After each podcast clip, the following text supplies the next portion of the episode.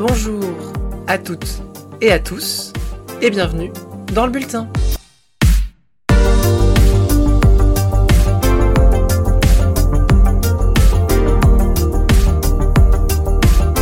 Bienvenue dans le premier épisode du bulletin saison 2, le podcast qui traite de l'actualité électorale européenne. Pour cet épisode, nous prenons la direction de la Finlande. Le pays connaissait ce dimanche le premier tour de son élection présidentielle. Un poste primordial en ces temps troublés car il a notamment en charge la défense et les affaires étrangères. En fin d'émission, nous aurons droit au retour de la revue des dramas. Voilà le programme, merci à vous d'être en ma compagnie et c'est parti Madam Vice President, Madam Prime Minister, I am delighted to welcome you to Finland. thank you. And please call me Selena. Selena, Yes? excuse me, What? shall we begin? Oh, yes. Yes. Would you like to lead the way? Yes, yes. Yes. Would you like to go first? Oh, no? we can. No, we, can, go together. In, in, yes. in tandem. We shall, Yes. We shall go. yes. Parce qu'il n'y a pas que les élections législatives dans la vie, le bulletin démarre cette nouvelle saison avec sa première présidentielle. Et pour cela, vous l'aurez compris, direction Helsinki. Les plus de 4 millions d'électeurs et d'électrices finlandais étaient en effet appelés aux urnes pour élire leur nouveau président de la République. Mais avant toute chose, de quel pouvoir est doté le chef de l'État en Finlande et comment celui-ci est-il désigné? Le président finlandais est élu pour un mandat de 6 ans, renouvelable. L'élection se déroule au scrutin universel direct, selon un scrutin majoritaire, à deux tours, comme en France, en résumé. Mais toute ressemblance avec l'Hexagone s'arrête ici. Les pouvoirs de ce président sont bien moins étendus que chez nous. Son domaine de compétence se cantonne principalement aux affaires étrangères et à la défense. Il est, à ce titre, le commandant en chef des armées et représente le pays à l'OTAN. A contrario, il ne possède quasiment aucune influence sur les affaires internes, où il fait plus office de figure rassembleur en temps de crise. La tendance de long terme va vers une diminution des pouvoirs du président. Celui-ci ne représente plus le pays au niveau de l'Union européenne, par exemple. Il dispose toutefois encore de prérogatives, telles que le renvoi d'une loi devant le Parlement, le droit de grâce et un pouvoir de nomination, notamment en matière judiciaire. En adéquation avec les compétences du chef de l'État, les thèmes de la campagne électorale ont principalement porté sur des questions de diplomatie et de défense, tout particulièrement autour de la récente adhésion du pays à l'OTAN et de la guerre en Ukraine. Bien que l'ensemble des neuf candidats partagent des vues sensiblement similaires sur ces sujets, des différends se sont fait jour autour de la question de l'accueil de potentielles têtes nucléaires sur le sol finlandais et de la présence permanente de troupes otaniennes dans le pays. Il fut également abordé la question d'une réforme des pouvoirs présidentiels, en particulier de savoir s'il faut systématiser les réunions organisées par le président sortant avec la commission de défense du Parlement, afin d'accroître les échanges d'informations en ces temps de guerre. La question du maintien du droit de grâce fut également débattue au cours de cette campagne. Venons-en aux candidats. Le très populaire président sortant, Sauli Niinistö, ne se représentant pas, cette élection semblait partie pour être plutôt ouverte après 12 ans de ce dernier au pouvoir.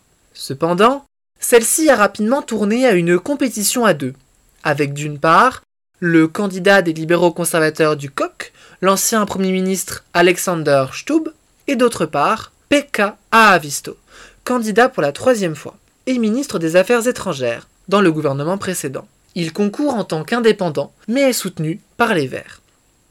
Néanmoins, dans les dernières semaines de la campagne, l'avance de ces deux candidats sur leurs poursuivants s'est réduite, avec notamment la percée de Jussi Halla-aho, l'actuel président du Parlement et ancien chef des vrais Finlandais, un parti national conservateur. On peut également noter le candidat des centristes agraires, Holly Rehn, le directeur de la Banque centrale, comme dernier prétendant au second tour. Les cinq autres candidates et candidats étant donnés loin derrière, entre 2 et 7 Pour terminer ce tour d'horizon, bien qu'il s'agisse du premier scrutin depuis la formation du nouveau gouvernement Orpo, composé des libéraux conservateurs du COC, des chrétiens démocrates, du parti de la minorité suédoise et des nationaux conservateurs des vrais finlandais, la politique menée par ce dernier n'a pas été véritablement un enjeu du scrutin. Et passons désormais aux résultats. Ceux-ci ont été plutôt conformes aux attentes, avec Alexander Stubb des libéraux conservateurs en première position, avec plus de 27% des voix, suivi de près par Pekka Aavisto, soutenu par les Verts, juste en dessous des 26%. Les deux hommes avancent donc vers le second tour. Les Finlandais ont fait le choix de l'expérience en mettant en tête les deux seuls candidats, anciennement ministre des Affaires étrangères. Vient ensuite Jussi Allahau, le candidat des nationaux conservateurs qui obtient 19%. Une très bonne performance pour le président du Parlement, alors qu'il n'était donné qu'à à peine 10% il y a encore deux mois. Il parvient ainsi à quasiment garder le même nombre de voix que son parti lors des législatives d'avril dernier, obtenant évidemment le meilleur score à une présidentielle pour les vrais Finlandais. En quatrième position, on retrouve le candidat soutenu par les centristes agraires du Kesk, Olli Rehn. Celui-ci termine avec 15,3% des suffrages. Il s'agit du plus mauvais score pour les centristes si on exclut les circonstances particulières de 2018. Cependant, Rehn peut se satisfaire d'avoir réussi à dépasser de près de 3 points la moyenne des sondages et à rassembler près de 150 000 voix supplémentaires par rapport au score du KESK aux dernières législatives. Loin derrière, on retrouve d'abord les deux autres candidates de gauche, Lee Anderson, de la gauche radicale de Vass, et la social-démocrate Jutta Urpilainen. Elles recueillent toutes les deux chacune moins de 5%, subissant le contre-coup d'un vote utile en faveur de l'écologiste Aavisto, le candidat de gauche le mieux placé face à la remontée de l'extrême droite dans la dernière ligne droite de cette campagne. Enfin, les trois derniers candidats et candidates terminent avec entre 1,5 et 0,5% des voix. Au niveau de la carte électorale, on peut constater que le libéral conservateur Stubb a particulièrement performé dans les bastions de son parti, dans le sud, mais aussi dans les régions suédophones. De même, le candidat Aavisto arrive en tête dans les régions où les voix de gauche étaient les plus nombreuses aux dernières législatives, notamment à Helsinki, renforçant cette impression d'un vote utile des électeurs de gauche en sa faveur. Enfin, Alla Aho renforce les bastions des nationaux conservateurs en Laponie et dans le centre-ouest du pays. Pour terminer cette analyse des résultats, le grand vainqueur de ce scrutin est sans aucun doute la démocratie, avec une participation de près de 75%, une hausse de quasiment 10 points par rapport à il y a 6 ans. Il s'agit là du meilleur taux de participation depuis 1994 pour un premier tour. Mais que va-t-il donc advenir par la suite? Tout d'abord, le pays connaîtra un second tour, le 11 février prochain, une première depuis 2012. Stubb part en tant que clair favori selon les sondages, avec environ 60% des voix qui sont promises aux candidats des libéraux conservateurs. Mais Aavisto est un concurrent sérieux. De plus, l'écologiste est porté par un score remarquable au-dessus des derniers sondages. Il a également obtenu le plus grand nombre de voix sur son nom de ces trois tentatives à la présidentielle. Pourra-t-il capitaliser sur cette dynamique pour amener à lui les précieuses voix du candidat centriste? Les débats d'entre-deux tours seront décisifs. En témoigne celui au soir du premier tour, qui fut assez âpre entre les deux concurrents. Les deux candidats ont des positionnements assez proches sur les grandes lignes. On peut cependant dire que Stubb est plus atlantiste et en faveur d'une intégration forte à l'OTAN, étant en faveur d'une présence nucléaire et, si nécessaire, de troupes étrangères sur le sol finlandais alors Kaavisto met en avant sa volonté de garantir avant tout la stabilité et le multilatéralisme. Il s'est d'ailleurs démarqué en disant qu'il accepterait un appel de la part de Poutine. Aavisto est également plus réformiste sur les pouvoirs présidentiels que son opposant de droite, étant en faveur de la suppression du droit de grâce ainsi que de l'exigence d'être né finlandais pour être élu. Les Finlandaises et les Finlandais vont ainsi pouvoir décider quelle sera la coloration de la fin de leur traditionnelle neutralité. Rendez-vous le 11 février pour le verdict des urnes et on en parlera évidemment dans le prochain épisode. What, Gary? What's wrong? I know you think I'm melodramatic, ma'am. I know you're melodramatic. Our world has just ended. Cette première revue des dramas de 2024 va nous permettre de prendre des nouvelles de plusieurs pays que nous avons abordés la saison précédente. Retour à Madrid tout d'abord, où le fraîchement renouvelé Premier ministre Pedro Sánchez a fait face à ses premières difficultés pour faire adopter par le Congrès des députés trois décrets-lois émis cet automne. La raison? L'opposition des indépendantistes catalans de Junts, politiquement plus à droite. Pour garantir ces précieuses voix, Sanchez a dû notamment promettre le transfert des compétences en matière d'immigration à la Generalidad de Catalogne.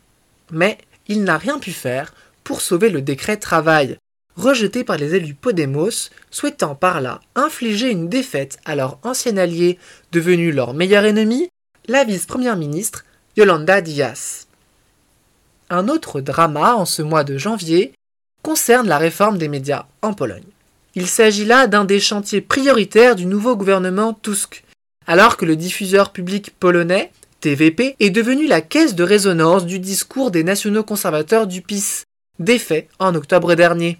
Le nouveau gouvernement a ainsi voulu remplacer le directeur de la chaîne.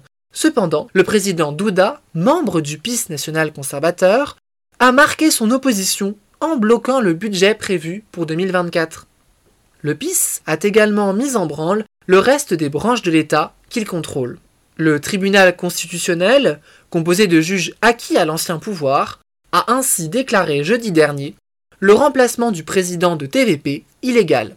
Le rétablissement d'une démocratie libérale pleine et entière s'annonce long et douloureux à Varsovie. Restons en Europe centrale pour cette troisième brève. La Slovaquie connaît d'importantes manifestations depuis fin décembre, en opposition au projet du nouveau gouvernement Fico de réformer le code pénal.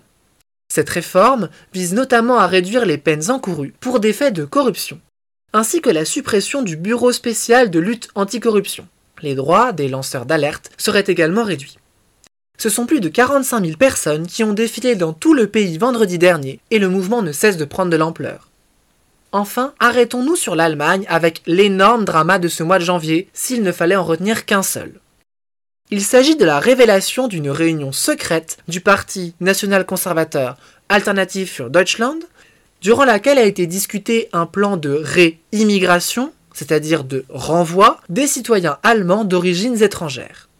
Alors que le parti est en pleine percée dans les sondages, donné de manière constante en deuxième position avec plus de 20 points, ces révélations ont déclenché une vague de contestations outre-Rhin.